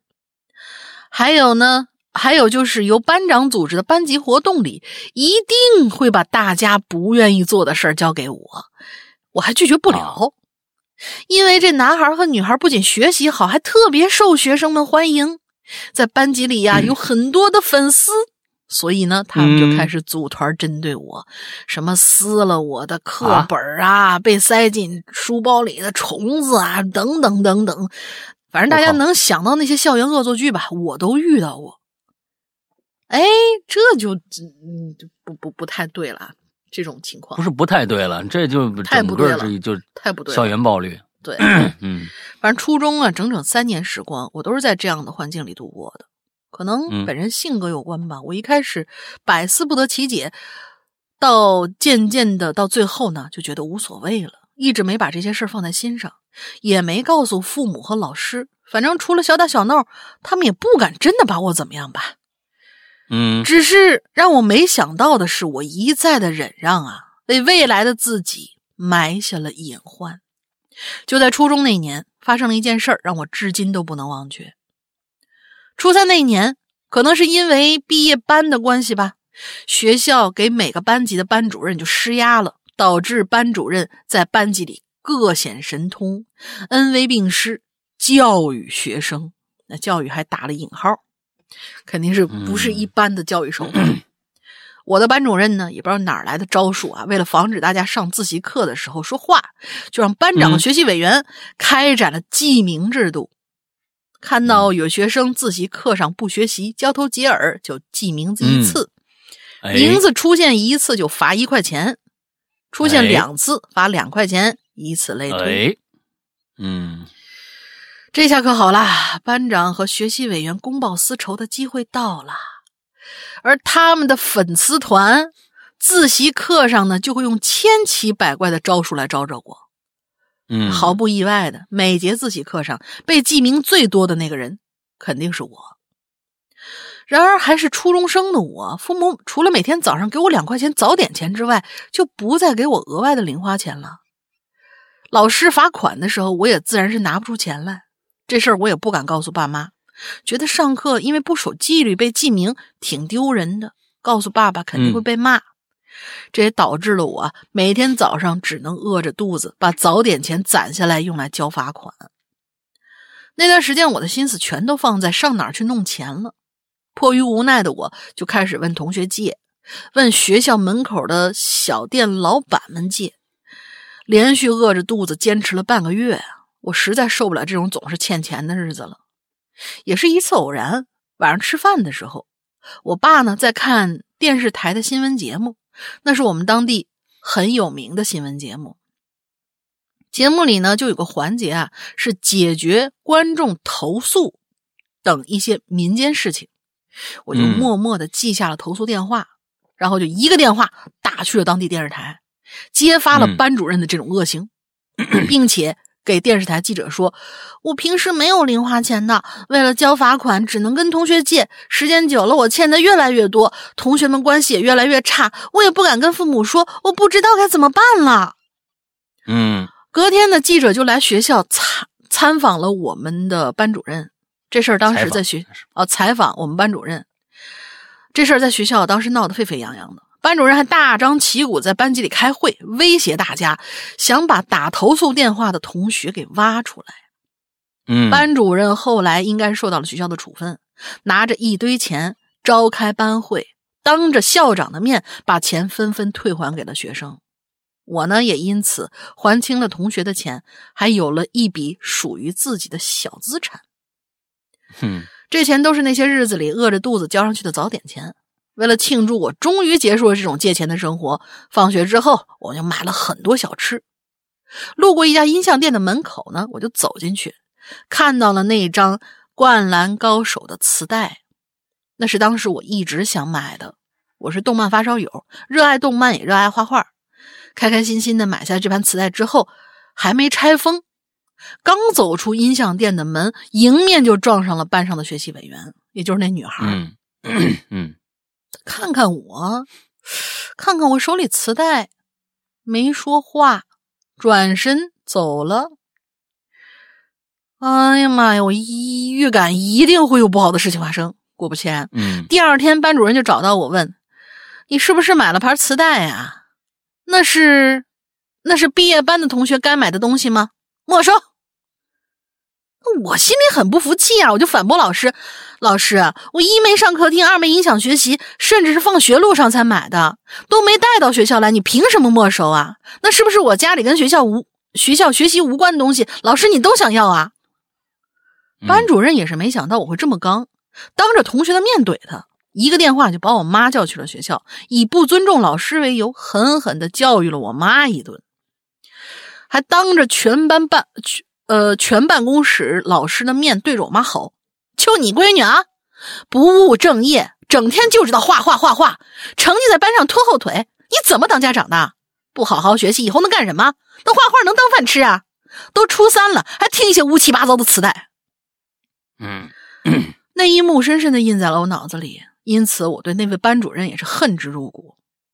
嗯，很多年过去了，我妈每次跟人聊起这件事儿，都会说：“有机会我真想再见见这位老师，告诉他，我女儿现在就是靠画画吃饭的，比你这样老师有出息多了。嗯”好了，这个故事到这儿就算结束了。是啊，如果有机会，我真想再见见这位班主任，也想见见当年的班长和学习委员，问问他们都过得怎么样，现在嗯有了多大的出息呢？嗯，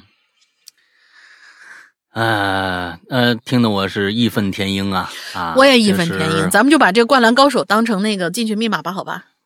嗯，嗯行。嗯呃，嗯，因为这里面最最最恐怖的一件事情啊，我我觉得是什么？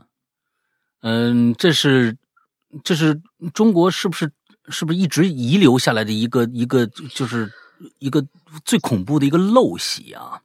还是说当年文化大革命留下来的一个陋习啊？就是互相举报这件事情，大家把这件互相举报这件事情当成家常便饭，当成家当成一个优良品质在进行着。要当成一个优，好像说我检举坏分子，我就优秀了。大家想一想，只要有这鼓励这样的行为下去的话，有多少蒙冤的人？因为只因为没有办法，没有证据调查这件事情是真伪，嗯所以那个时候，只要我看那那那那文革那个时候，我只要看你不顺眼，我就给你捏造一个嗯这个这个罪名，完马上报上去，你第二天就完了。可能很多地方也不调查，就这样，就就一个人就，这是一个这是一个泯灭人性的陋习啊！但是到现在来说，大家可能是在很多国人心里面觉得，哎，这这个东西没什么，好像也没什么可值得，我们就就应该这样啊啊，检举坏分子嘛。呃，有些人是不是认为我我我没说瞎话，他就是坏分子，但这跟报警不一样啊，报警是是是这个毕竟还是警察会的。警察会调查的，嗯，啊，这个东西没证据你也抓不了人。是但是在学校，在班级上，本身是同样的一个一个一个都是来学习的人，你学习差不差的，那是他自己的事儿。完了，变成了一个一个一个这样互相举报的这样一个这样的一个制度。我的天哪，真的是泯灭人性啊！这帮孩子们到以后这这该怎么办？那你想想，现在一个内卷的时代。那我天啊，那内卷这就会上升到另外很多很多一个一个一个一个层次哦。我给他制造点什么东西，我给他报上去，嗯，真棒。这样的老师啊，我估计现在也不少，那现在也不少，所以，我我觉得有有时候家长，呃，不知道打小报告真的是最恶心的行为。啊，打小报告这件事情，我觉得我从小就就是我我我小小学的时候，那个时候可能懵懵懂懂有那种意识。我们班也有一个学习委员，长得挺漂亮一小女孩儿，呃，叫王霞，我到现在还记得她叫王霞，因为因为她就特别爱打小报告，而老师也特别特别喜欢这种打小报告的人。他们那些学那些学生干部好像就有一个误区，就是老师让我当哎了学生干部，老师就是让我去管的，去抓这些人，抓住了以后打小报告的，我就是干这个的，嗯就让人觉得很，唉，你你想想，我小时候那时候是八十年代，八十年代初，啊，八十年代初上小小学的时候，那个时候还有那个过去的那个余毒在那儿呢。我倒觉得嗯啊，这帮人按照这种方式，我觉得家长也好，还是孩子也好，还是老师也好，都觉得是正确的。但是现在已经二零二啊，这这已经二十一世纪了。这个如果还要有这样的人存在的话，那可能就是那那时候长大的孩子，就是那时候的学生家长，不是这个这个学习委员。现在呢，考个师范，现在来当当当那个什么，他觉得小时候这个这个东西，哎，管用，他就还用这一套方式，把它传到下一代这两个学习委员身上。如果这两个学习委员如果有幸又当了，如果不幸当了老师的话，他可能还用这套招数。嗯，就是现在最最流行那句话叫做“自己淋过雨也要撕了别人的伞”嘛。哎，所以就是说，这个太可怕了啊，太可怕了。呃，我就是尤其是对一些这个学习在学习成绩上没有那么优秀的人来说啊，就就像像像咱们南红兔子啊，咱也不招谁不惹谁，我就画画画嘛，对吧？哎，但是那个学校的班主任，这他他要拿业绩啊，就是我这班呢，他拿业绩，哎呦，可能最恨这种学生。啊，你也不学习，为什么不学习？为什么就每天画画？那就想出这种毒招来，哈、这种毒辣的招数来，啊！希望这些这个老师们可以快乐的生活吧，嗯，引号，嗯，快乐的生活吧，嗯。下一个叫小白，嗯，下一个叫小白，老大玲玲，你们好，我来说一个新鲜出炉的诡异故事，就在刚才啊。在伸手不见五指的凌晨五点多，我又被老公的呼噜声吵醒了。因为工作的需要，他每天都要早起，所以呢，每天凌晨都会出现一个奇怪的现象，那就是我老公一边伸手狂摸，凌晨的时候伸手狂摸什么？狂摸啊！一边嘴里喊着别人的名字，小易。小易呀，艺是艺术的艺啊，嗯，那小易，从声音从很轻到逐渐的急促，越来越大声，应该是这样，小易，啊，小易，小易，宵夜，嗯，是这样的一个状态啊，我不知道学的像不像啊，这这个这个太可怕了，嗯，而我每天呢都会被这个呼唤第三者的声音吵醒。但是我不并不想纠结这个，你很能忍啊，但是我并不想纠结这个事情，毕竟我知道他喊的第三者不是个人。哎，没必要跟一个不是人的东西吃醋。况且，很多次我看他如履薄冰的叫了十几声，还是没得到回应，他就会突然大吼一声，同时会把两只手，把两部手机用甜甜的女声回应我说：“你说，你你应该是 Siri 那类的东西，我感觉。就是小易小易，你说那种，等等等等等等等，我看看啊，啊，卢卢这个小易啊，就在前天凌晨，那件诡异的事情发生了。同样的时间，老公突然弹坐起来，同时惊恐的说：“啊，啊，怎么有人哭啊？”我被他突如其来的举动吓坏了，忙不迭的打开房间大大灯啊，嘴里不停的问：“说说怎么了？怎么了？”老公拍了拍我，示意我别吵，嘘嘘嘘，然后啊，就跟他一起仔细听。只听到恍恍惚惚从远处飘来了一阵悠扬而奇怪的呼唤声，像哭泣，又像诉说，像人的声音，又像动物的呢喃，总之很诡异。我安慰他说：“呃，那个老公啊，最近去世的人有点多，咱家路边又是河边，早上啊。”哭丧走过去的女人有点多，兴许啊，这是是不是哭哑了啊？你别大惊小怪的，人吓人吓死人，你知道吗？好不好啊？你说这话也挺吓人的啊！我天哪，嗯，我就说不，哎，不对不对，哭丧的怎么还不走过去？不是要在村里面走一圈吗？这个声音怎么一一直这么远呢？怎么会不会是早起的水鸟？最近水鹿，你这个想象力也是够够奇葩的。最近白鹭挺多的，是不是白鹭在叫啊？白鹭这个脑子，你这个脑子呀，我天哪！你这个脑子，我天哪！这个脑子也真的是啊，脑洞很大，脑洞很大。天哪，嗯。事情过去了两天，今天早上几几分钟之前，又被老公呼唤手机的声音，啊，吵醒了。小易到底是哪部手机呀？我去查查，我去查查。小易到底是哪部手机呀？嗯，同时吵醒我的，啊，还有一声声洪亮且沙哑的大公鸡的打鸣声。这时候我才想起来，这只鸡有几天没叫了，莫不是被做成了过年的酱鸡了吗？看情况是没死。想着想着，我顿顿悟了，笑着问老公：“你还记得前几天早上诡异的哭声吗？”他点点头，表示：“啊，想起来了，莫不是这只公鸡现在阳康了？”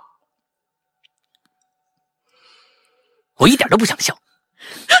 哎呦，故事结束，我再睡会儿，拜拜两位。嗯，行吧，查到了，小易，小易是华为。华为啊？对，智能助手。你啊，智能助手是吧？你想想啊，你想想它谱多大？就这么一个破手机。啊，就这么一个破牌子。最近听说呀，他那个天价手机被骂到，就骂到一个一个体无完肤的这个，就这么一个，就这么一个破牌子啊。嗯，他得让一个用户用这么殷切的声音呼唤，他才能回答你一句咋了？你说，你说，你说，那小叶，小叶，小叶，小，他每天早上不都得这样吗？他在旁边懒洋洋说一句，你说。多可恶啊！中国有很多很多自主品牌的手机，真的没一个比它谱谱大的。就我非常非常反感这个品牌，你知道吧？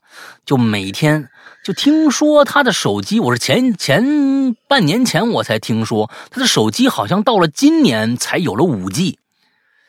啊，不是吧？去年的时候，那个 Mate 什么之类的都已经有五 G 了，好像啊。到去年，那不管怎么着，那不管怎么着，他不是就一直说他是五 G 怎么样怎么样行销全世界吗？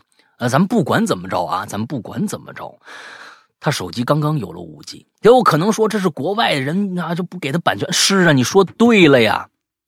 啊，你就是我觉得这有可能啊，是这个国国货之光啊，就感觉就好像就是说他掌握了五 G。你像我爸就说，你看看人家这五 G 啊，那这个这个品牌不给别人国外人用，国外人就用不了。是的，他也用不了，啊，他也用不了。所以我觉得就是，就就就就是别加国字儿。就我认为啊，真的手机这种电子产品、是衣服各种各样的东西，很多人愿意加个国货之光，就愿意加个中国可以了，牛逼了，就有了它这个东西就牛逼了。那个东西不是放在你宣传词里边的，也不是大肆宣宣扬怎么着就怎么着，那是中国人自己的慢慢的骄傲，内心慢慢起来的自信心。你像你像大江什么时候说过我是国货之光了？是不是？这大江什么时候说过国货之光了？这位我不知道这是民间给他给他冠的一大头衔啊，还是他本身就这么自己宣传自己？但是他产品真的很差呀。真的自己有鸿蒙，说我自己的系统，那你他妈不是还是在安卓上做呃呃造的吗？跟跟你跟你你是你自己真的你舔着脸说你自己的系统吗？你还不是在安卓系统上自己造的东西吗？所以我是觉得，就就就是有的时候别太吹牛逼了。那真的我特别讨厌这种品牌加上一个“中国”两个字，就觉得自己就已经不行了。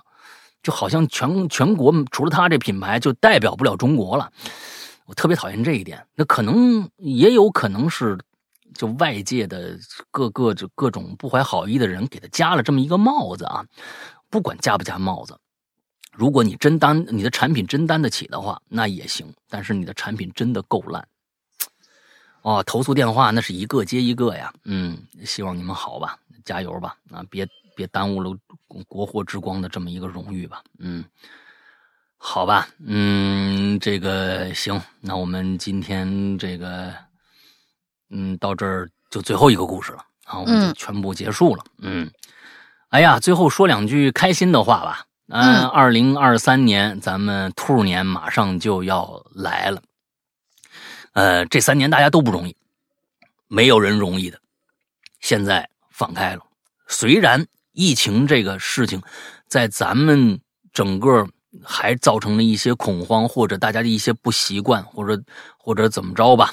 不过呢，我相信这个病毒迟早会过去的，啊，迟早会呃过去的。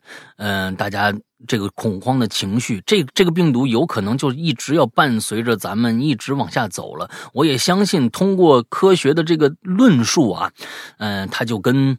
呃，一个什么样的呢？哎，他就是哎，我不知道这个东西我是是不是在咱们节目里面说过？我觉得这个形容比较准确啊，比较比较准确，好像我是在我的失踪里面跟大家形容过这个我我我想象的这个这个状态，大家听听是不是这么个意思？嗯，他跟一个通缉犯一样，人人喊打，但是呢，他呢从最开始刚刚杀了一个人。的那个时候的攻击性，一直到现在，他就跟一个通缉犯一样。他逃了十年中，他逃了十年，一直没有被抓到。那说明什么呀？他他逃离隐秘的技术越来越高了，但是他作案的可能性越来越低了。就跟这个病毒一样，它更容易跟人体啊，在人体上传染你。跟人体达成一个共生，最后呢，它只能隐秘它的毒性，慢慢的变成一个跟最后跟人体达成一个就是平衡。反正我得了也就得了，对，因为它要活下去呀。就之前有一个那个科普博主，他实际上就是有分析过这个。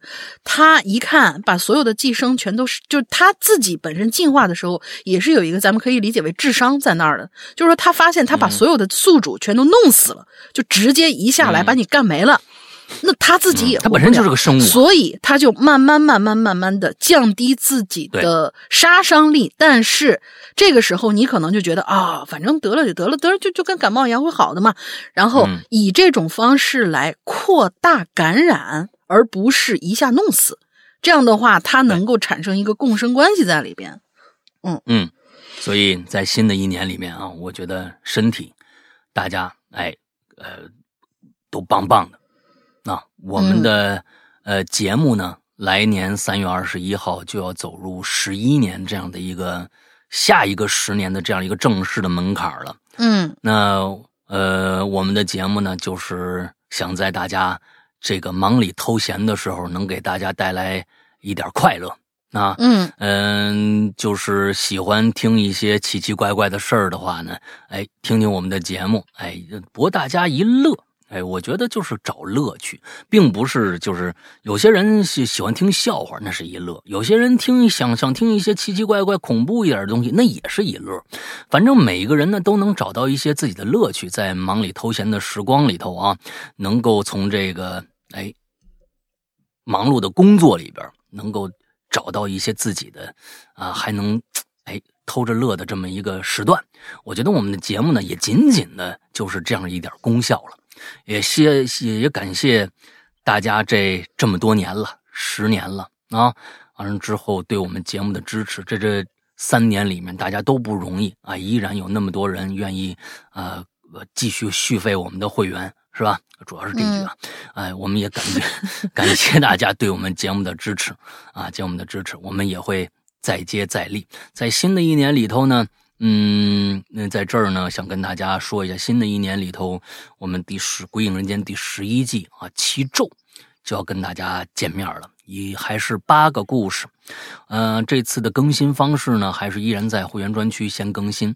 呃，更新方式是以前呢是每周两集这样的更新方式，但这次不一样了，我们准备跟当年的这个十二时辰一样，第一个故事。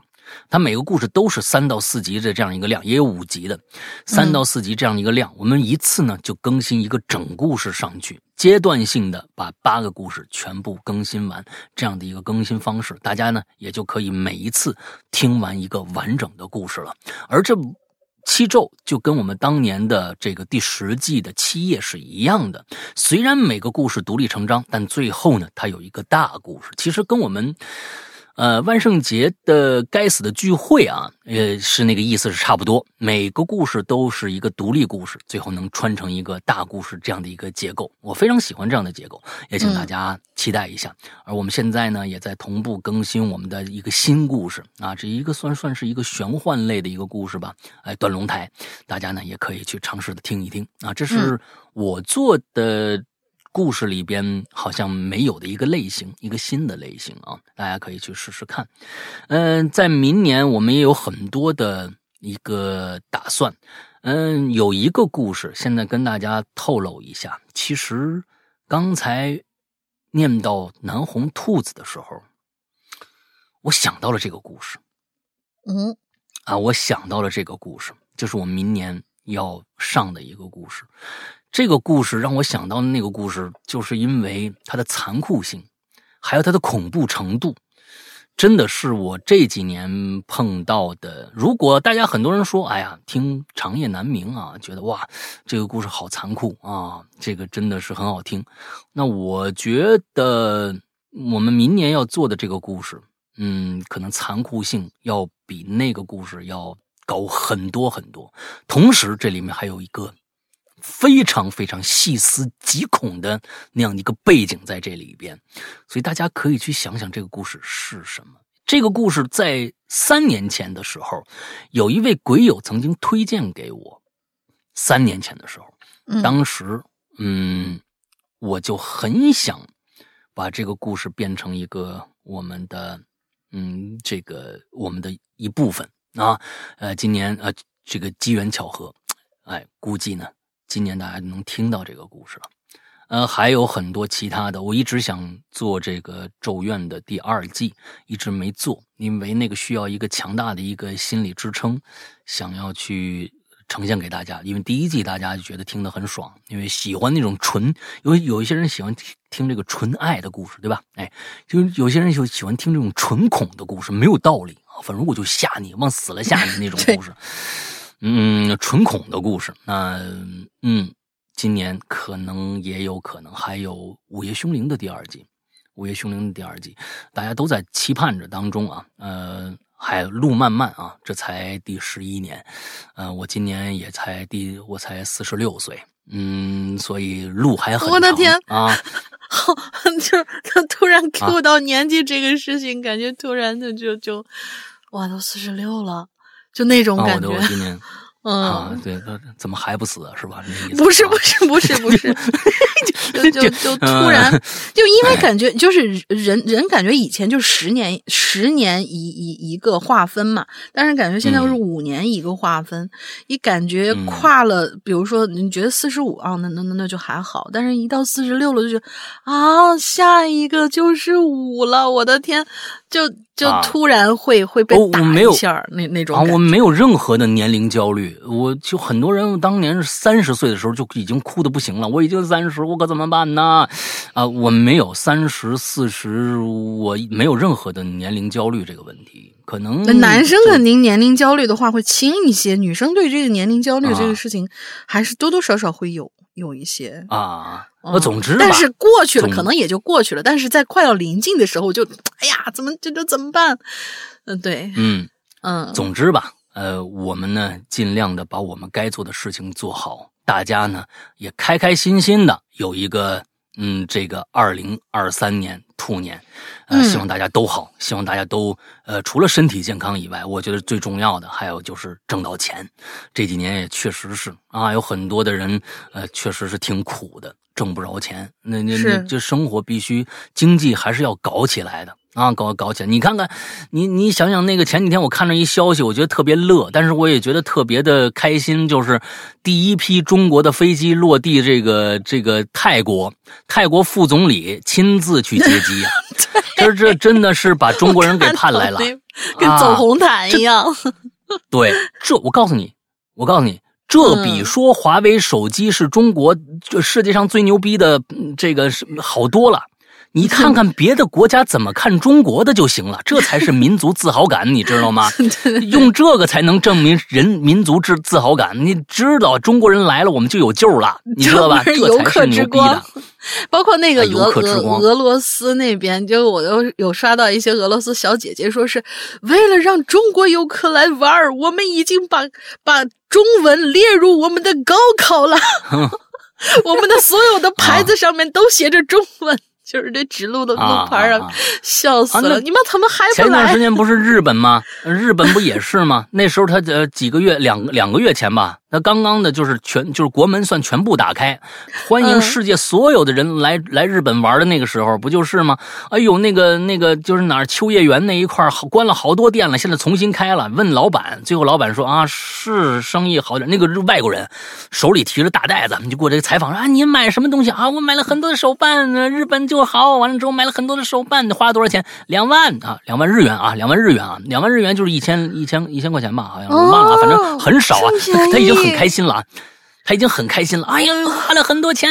结果老板说，嗯，是是是，好点吧，比原来正常时候可能好个百分之十。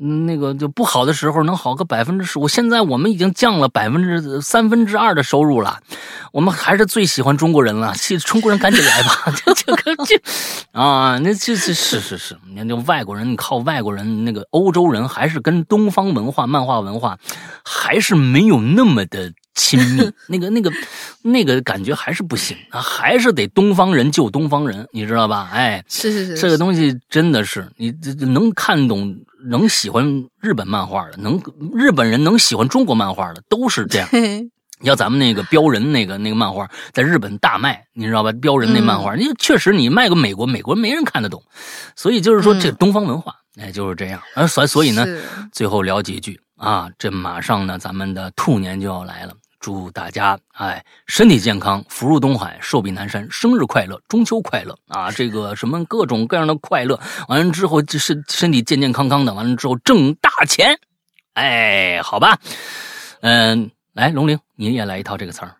啊，那那个那那是那是什么什么五 五谷丰登六畜兴旺，恭喜发财，然后最重要的真的是身体健康。OK，那今天的节目啊，我们这个虎年的啊农历虎年的最后一期节目要跟大家说再见了，我们兔年再相逢。